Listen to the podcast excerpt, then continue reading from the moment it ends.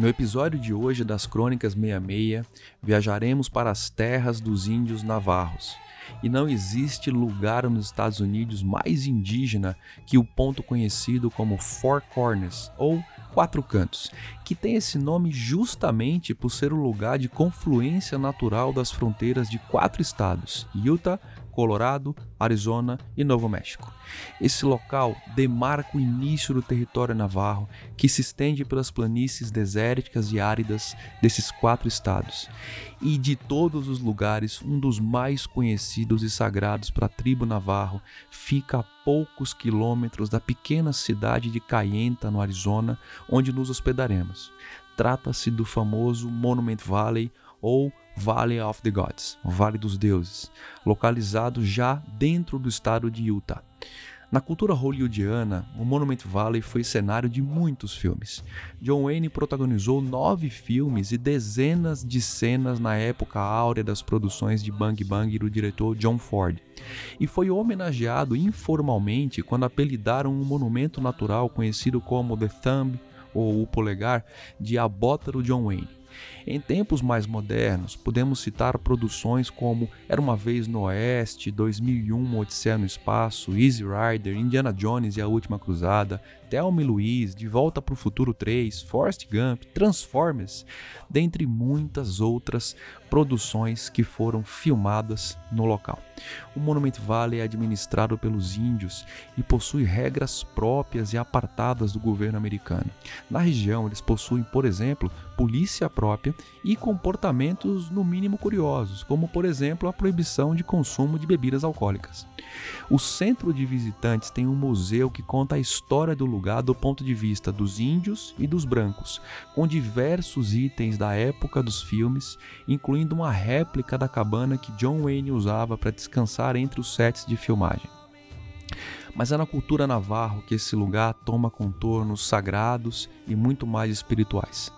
Segundo a cultura navarro, o Vale dos Deuses é o ponto de contato entre os índios e os deuses navarros, e as formações de arenito conhecidas como mesas, que chegam a 300 metros de altura, são os platôs onde vivem esses deuses ancestrais.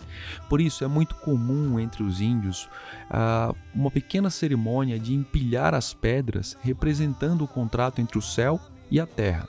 E essa cerimônia a gente vai contar para vocês num outro episódio.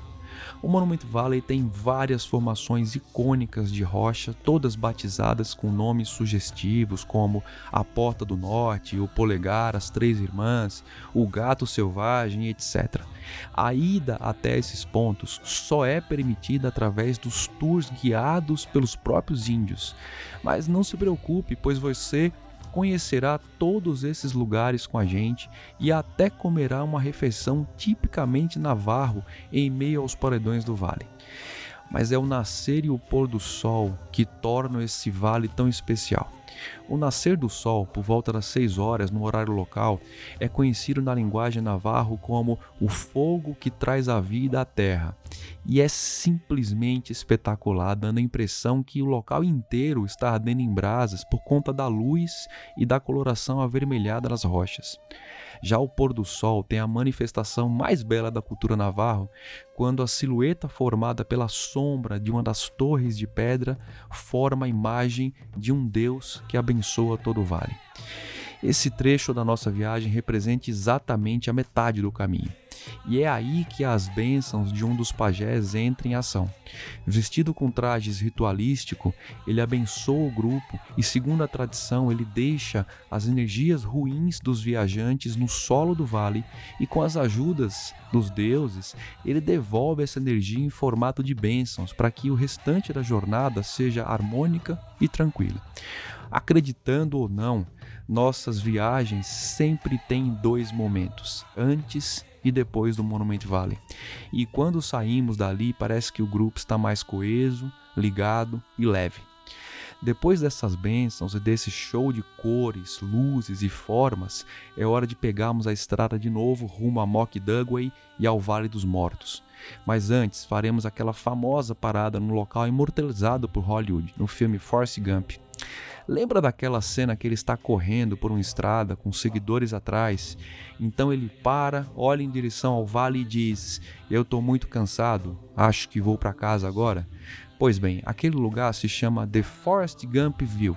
É, e é dali que veremos todo o Monument Valley ao fundo e daremos adeus a esse local realmente mágico. Aquele vale é místico, envolvente, é ponto imperdível de passagem para quem roda pelo oeste americano e pela Route 66. Sempre que eu piso ali, eu procuro levar meus pensamentos em agradecimento e respeito. Ora, se os deuses moram ali, eu não sei, mas uma coisa tenho certeza: aquele lugar foi esculpido por obra divina.